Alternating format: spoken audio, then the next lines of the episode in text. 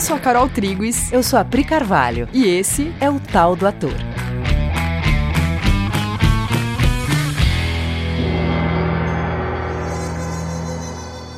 E aí, galera? Oi, gente! Tudo beleza? Então, no último episódio a gente falou sobre Stanislavski, contextualizando muito o século XVIII. Agora vamos falar dele e do sistema dele propriamente dito. Eu acho que ele é o teórico de teatro mais estudado e a gente tem quase que no inconsciente coletivo que ele falou, assim, a gente meio que sabe do que ele falou, mas não necessariamente a gente sabe na prática e no detalhe como que transforma isso em ferramenta de trabalho assim prático pro ator. E aí ele fala coisas que podem facilitar muito nossa vida, né? A gente a gente no episódio passado falou um pouco sobre a que ele estava respondendo quando ele criou o sistema dele, só que de qualquer forma isso se aplica muito ao trabalho do ator hoje. Né? Lógico, você pode ter muitas linhas de, de pensamento e muitos formatos para acessar um personagem, para fazer uma peça, uma peça de improviso, né? que você não vai acessar personagem, mas tem outras metodologias.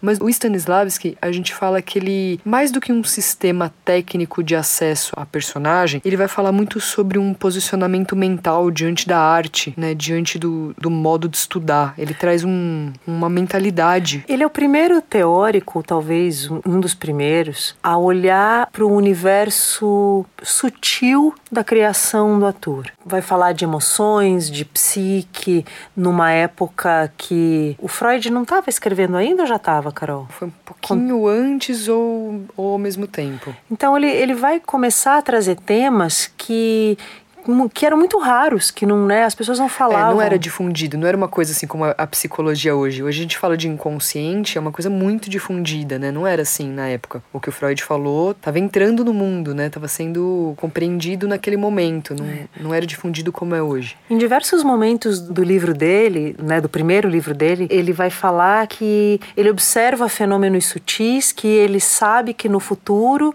a ciência vai estudar e que por enquanto é só uma observação. E a gente queria começar falando sobre isso, sobre esse sutil. Uhum. Só que honrando a objetividade com a qual ele faz isso e a aplicação prática que ele possibilita disso. A gente queria começar falando sobre o nome do livro, né? O livro que a gente está usando nos últimos tempos para estudar mais Stanislavski, né? Porque a gente voltou a olhar para Stanislavski recentemente, algo que a gente já tinha estudado bastante, né? Porque é, faz parte da nossa formação de atriz e como professoras também a gente acaba usando muito do método, só que a gente vê veio reolhar no momento que a nossa mente tá hoje, né? Que depois de muitos anos lidando com ator, sendo ator, a sua cabeça vai para outro lugar. Aí quando você vai de novo revisitar alguma coisa, estudar alguma coisa que você estudou na sua formação, é muito diferente. O nível de contato que você tem com o material, o nível de contato que você tem com o que a pessoa disse, o que, ela quis dizer, o lugar de onde ela disse, para onde ela estava olhando quando ela disse, que toma outra outra proporção, né? Nossa, com certeza. E aí a gente tá usando o livro, que é o segundo livro dele, né, depois do do, é. da autobiografia, ele escreveu um livro que se chama A Preparação do Ator, na tradução em português. É. Esse livro a gente tem traduzido do inglês, se eu não me engano, acabou de sair ou vai sair esse ano, uma tradução direta do russo, que eu acho que vai ser bastante importante para a gente esclarecer algumas dúvidas que a tradução do inglês deixa. E a primeira grande questão é o título do livro. Em inglês está escrito An Actor Prepares, que é um ator se prepara. E em português é a preparação do ator. É uma diferença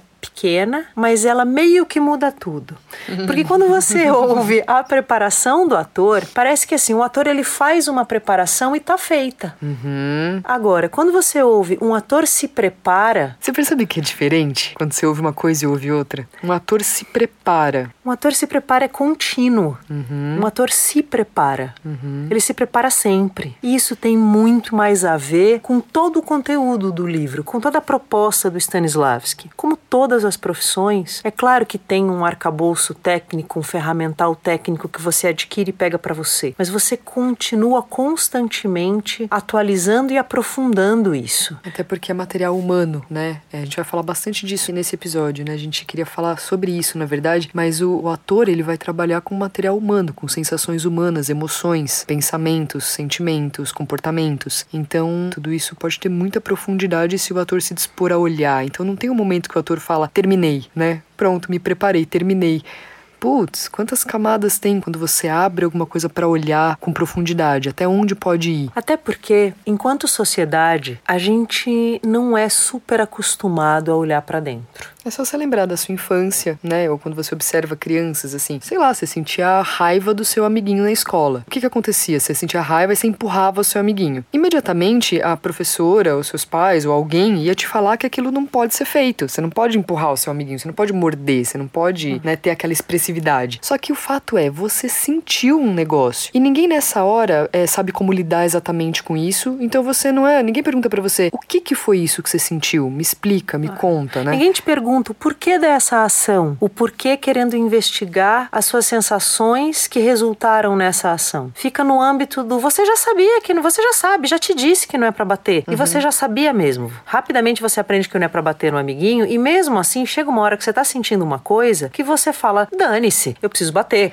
Aí você vai crescendo e você sabe já que você não pode bater, às vezes, às vezes você esquece, você pode bater também quando você é adulto, mas o fato é, o que a gente aprende a fazer é reprimir essas sensações. Você aprende entende quais são as sensações que podem, as que não podem, e as que não podem não é que elas param de acontecer dentro da gente. A gente só reprime elas e entende que elas não são socialmente aceitas. Só que a gente não lida com elas, a gente não entende de onde está vindo aquilo para poder realmente lidar. E o problema é que quando você reprime alguns comportamentos não desejáveis, tipo bater no seu amigo, e eu não estou dizendo que você deva bater, mas né, o problema é que quando você reprime, você para de olhar para as causas que geraram aquele comportamento. Você reprime também a conexão com um pedaço de você aonde as informações que geraram aquele comportamento estão. Sim, aí você não consegue lidar com a decisão de não bater, por exemplo, porque você, perde o contato com o fato de que você talvez não quisesse bater no seu amigo, né? Se você fosse olhar para aquilo mais profundamente.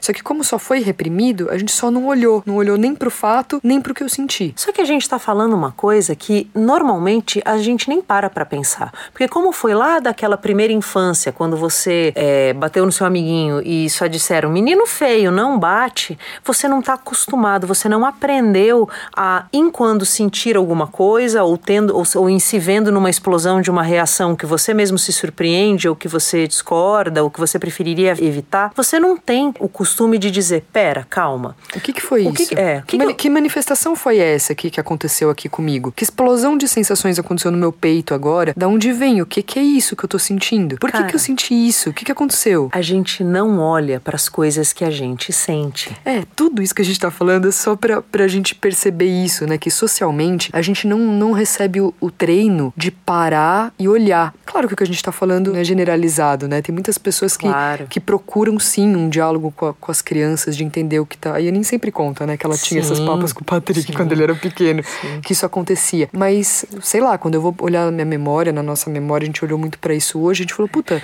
a gente tá falando Eu reprimi um monte de coisa. É, a gente tá falando enquanto cultura, nós não somos uma cultura que tem por prática, em em geral, toda cultura tem as suas exceções, mas nós não temos culturalmente, né, no, nas escolas não é assim que as crianças são ensinadas. Enquanto cultura, nós não somos as pessoas que ficam o tempo inteiro olhando. Pera, eu te dei uma resposta atravessada. O que, que, que é sentindo? que eu estava sentindo? Você fica no âmbito do que você pensa. Uhum. Não, eu falei isso porque eu acho que o que você falou não se aplica.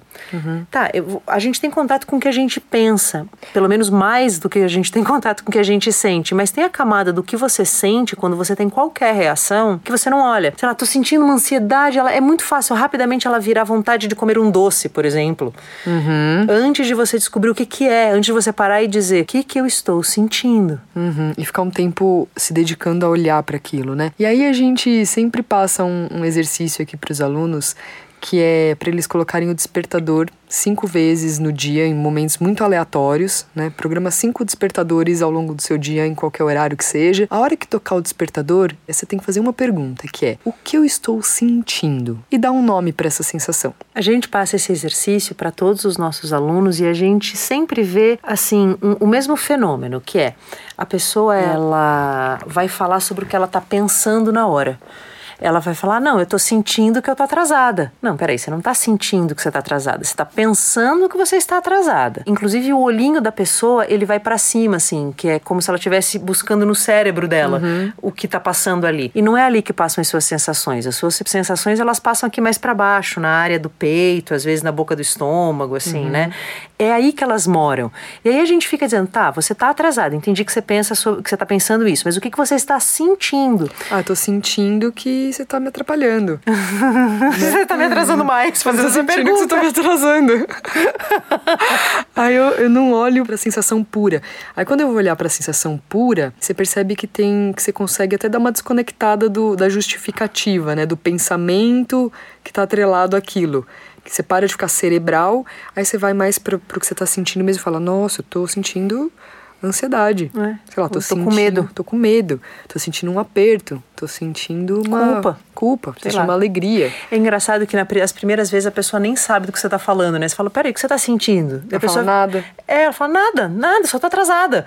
Uhum. eu não tô sentindo nada. Só que não é que você não tá sentindo nada, é que às vezes você localiza uma sensação que você tá acostumado é, a sentir ela há muito tempo, né? Ela, você fica em contato com ela muito tempo e já faz muitos anos que você tá em contato com ela. Aí ela vira um basal. Aí você fala, não tô sentindo nada, tô normal. Né? As é. pessoas falam muito isso, tô normal. Tô normal. Esse normal, ele só é uma coisa que você tá muito acostumado a conviver com ele. Você já chamou ele de você, né? É, meu jeito. Meu jeito, eu sou assim, eu sinto assim a vida. Não, ela, ela é uma sensação.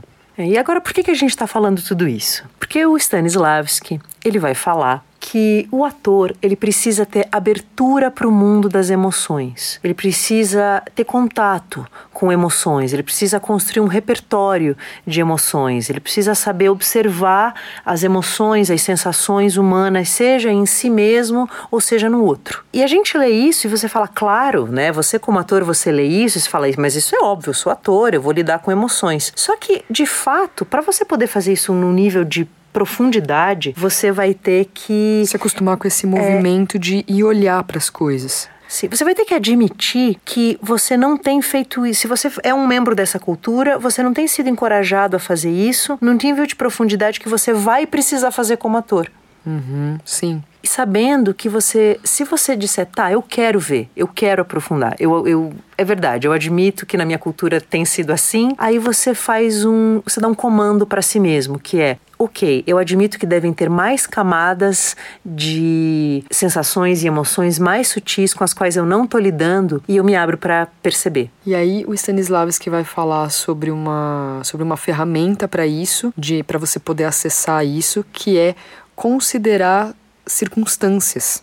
Considerar as circunstâncias daquele personagem que você está estudando. Só que considerar circunstâncias é uma coisa muito diferente do que a gente está acostumado a fazer, porque considerar de fato uma circunstância é muito diferente de falar sobre.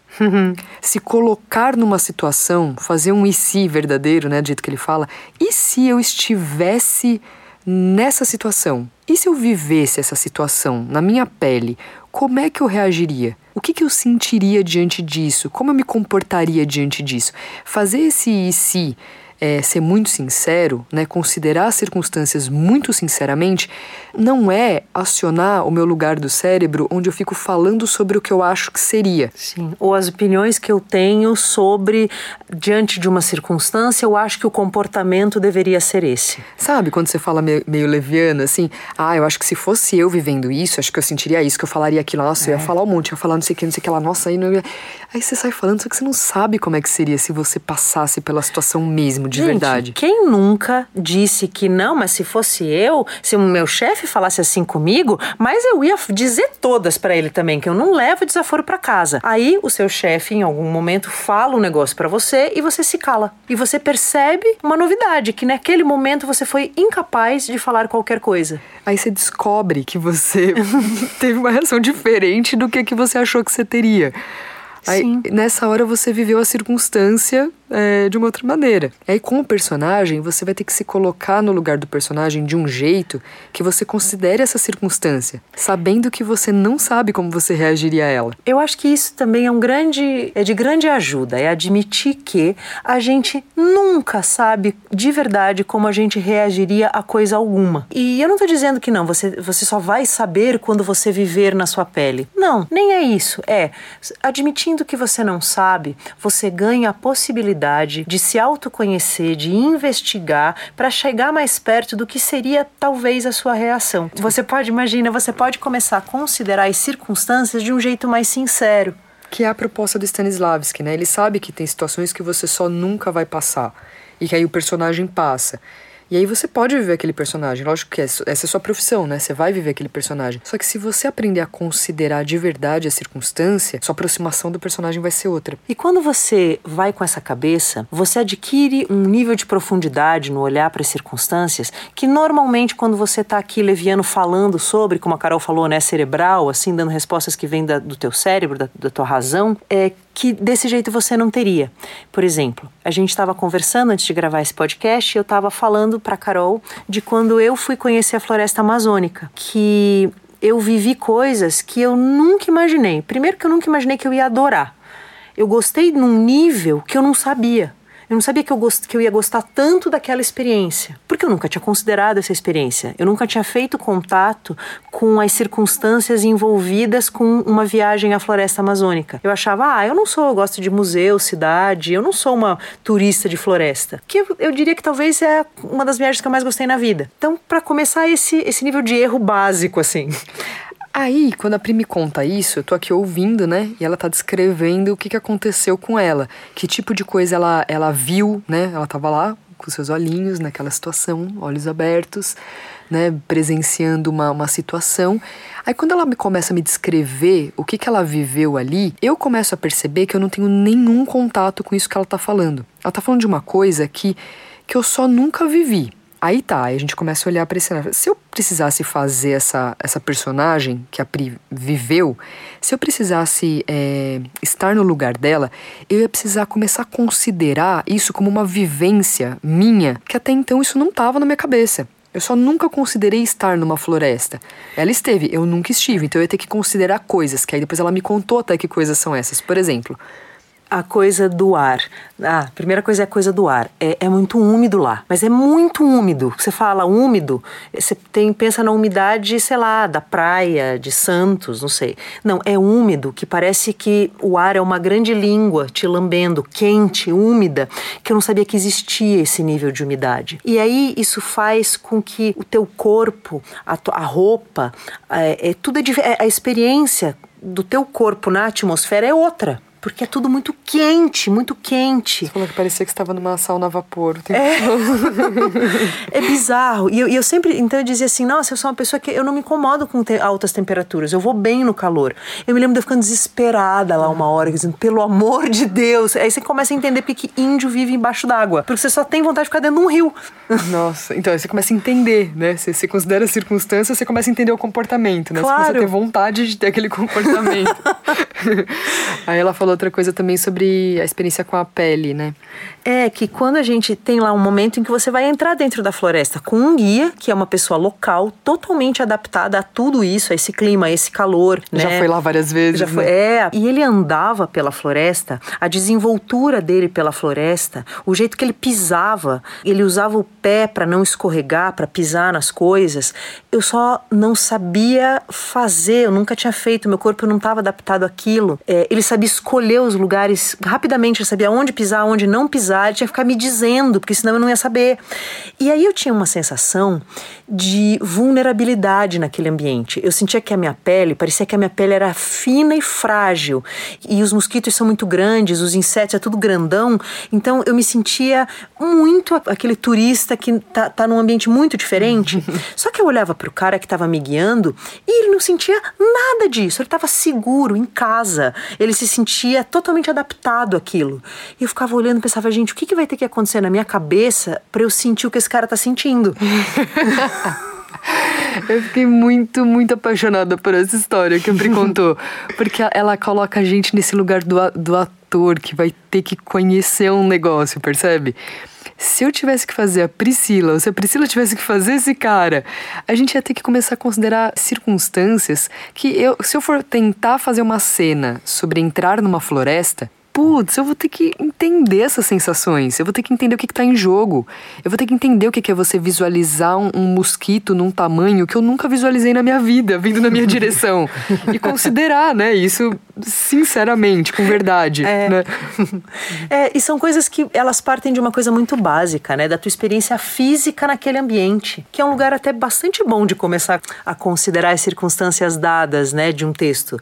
Tem um, um lugar, ambiente um ambiente físico ali, né? E ele vai trabalhar muito isso, né? Stanislavski ele vai trabalhar muito com os atores o se colocar fisicamente na situação, né? Considerar o contexto físico que ele se encontra, as ações físicas do personagem, para isso te ajudar também a ter esse acesso. É. Porque você não consegue, segundo Stanislavski, ele vai dizer isso várias vezes, você não consegue acesso direto às suas sensações, às suas emoções. Então, tem coisas que as coisas te geram né, emoções e, e, e, sensações psíquicas. Então, por exemplo, eu sentia coisas na floresta, eu sentia vulnerabilidade, mas ela vinha muito de uma experiência física onde eu não estava adaptada. Uhum. Me sentia muito vulnerável. Eu pensei, me lembro de eu pensar, se eu for deixada sozinha aqui, eu vou morrer. Você pensou isso? que eu ia, né? Então, aí ó, aí ó, olha que legal isso. Passou um pensamento na cabeça da Pri nessa hora, porque ela tava lá vivendo a situação, que é, se me deixarem aqui sozinha eu vou morrer. Esse pensamento, você como ator, você tá lá fazendo esse personagem no palco, onde ele tá adentrando uma floresta. É, isso é chamado de subtexto. Né? Esse pensamento ele vai ter que habitar a cabeça do, do personagem na hora que você estiver executando essa ação. Como é que você vai fazer para transpor um pensamento que realmente passa na cabeça de um ser humano nessa hora, que está experimentando isso na vida dela, tipo a Priscila? Como é que você vai descobrir que é esse o pensamento que se passa na mente da pessoa? Para você poder transportar isso para a mentalidade do personagem na hora que você estiver vivendo isso em cena. Porque em cena, esse pensamento vai ter que passar na sua cabeça, que é, se me largarem aqui, eu morro. Sim, e ele vai passar porque você sentiu uma coisa. Não adianta também você fakear, e agora eu tenho que pensar aqui quietinho, se me deixarem aqui, é, eu morro. Isso, não dá pra não, fakear é. isso. É, então você vai ter que fazer muito contato com todas as circunstâncias dadas. Muito. E a gente precisa, para fazer contato, a gente precisa de tempo, de bastante tempo, a gente costuma passar muito rápido e achar que já entendeu. Uhum. A... É que você primeiro entendeu, só que é um lugar muito mental, né? É Sim. É muito intelectual, cerebral. Você vai precisar de um tempo de dedicação a fazer o contato mesmo. Ele chama de imaginação, né? Que é uhum. visualizar aquilo. Visualizar, olhar, ver que tamanho essa folha tem, que tamanho esse inseto tem, com o que, que eu tô lidando, que textura, que temperatura. Sim, se colocar ali com. fazer perguntas. E, e cada passo que você dá nessa visualização, nesse adentrar desse ambiente imaginário, mental, vão vindo perguntas, vão vindo perguntas que você não tinha antes. E aí até que chega um momento em que você percebe que você está dentro daquele ambiente. Está mais preenchido. Você sente isso fisicamente, emocionalmente, psiquicamente. Aí, quando você sente que você está dentro daquele ambiente, você considerou as circunstâncias dadas. Isso, aí você começa a conseguir trabalhar com isso. Né? E aí, para você poder fazer isso com facilidade, você vai precisar de repertório emocional. E a gente gosta muito de falar disso, porque assim, ó, gente, ó, todo mundo passa por um monte de coisas nessa, nessa sua trajetória em contato com esse mundão. Todo mundo vai viver um monte de coisas. Né? Você vai assistir pessoas brigando, você vai assistir pessoas se abraçando, você vai almoçar, você vai dormir, você vai brincar com seus amigos, você vai crescer e você vai estudar e você vai ter uma profissão e você muitas coisas. Você vai presenciar coisas, você vai viver coisas. Essas coisas, durante a vivência dessa experiência humana, da sua experiência humana pelo mundo, você vai sentir coisas. Você vai acessar sensações que já estavam dentro de você, mas que no contato com o mundo elas afloram. Você vai perceber suas sensações, suas sensações internas. Isso para o ator não é uma simples vivência, não é simplesmente, uhum. ah, eu passo história pela história da minha vida. História da minha vida. O ator não tem a história da minha vida. O ator, ele é alguém que durante todas essas experiências, ele foi gerando um repertório interno. Ele foi entendendo o que que as pessoas sentem.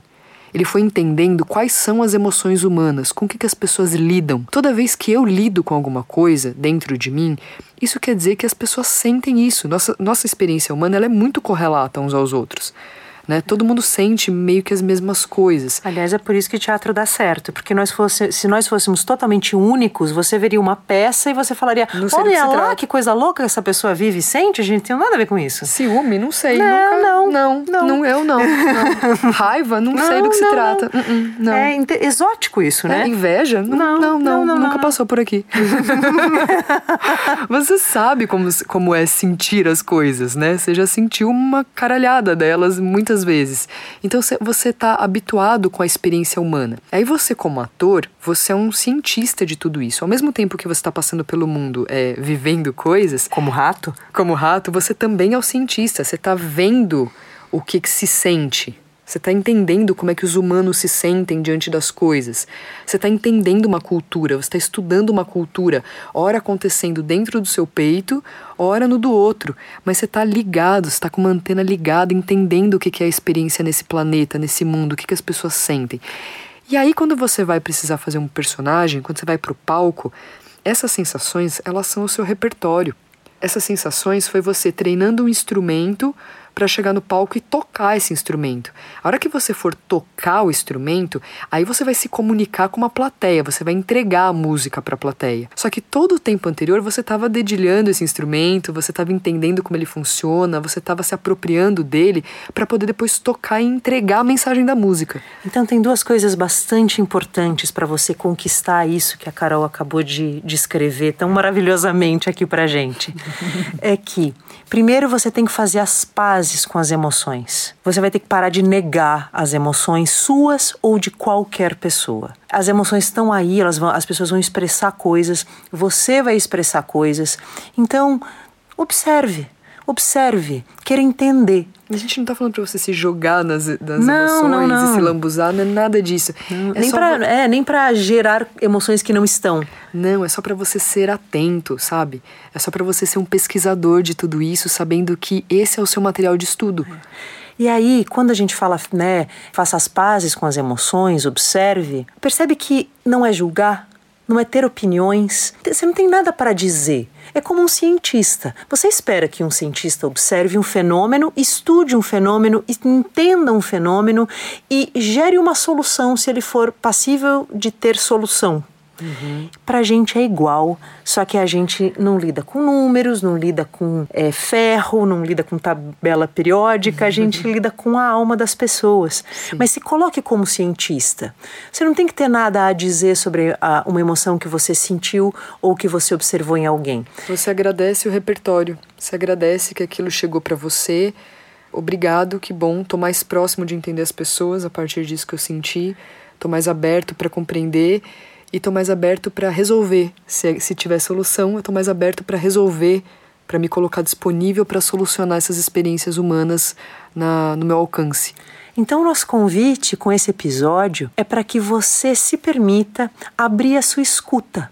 Abrir a sua escuta interna para que você fique mais em comunhão com os seus conteúdos internos e abrir a sua escuta do outro. Sim. Se permita abrir a sua escuta é gostoso. Se você é ator, você já gosta muito de estar com pessoas. Sim. Então se permita fazer isso em toda a sua profundidade. Sim, que depois o Stanislavski vai falar de memória emotiva e tudo mais, que a gente até pode falar num outro episódio, mas ele vai dizer que tudo isso que você sente, tudo isso que você trouxe como repertório, você vai poder usar como gancho para acessar os personagens. Você vai poder usar o seu repertório interno como gancho para entender uma obra de arte. Então, vamos fazer isso. Vamos fazer isso.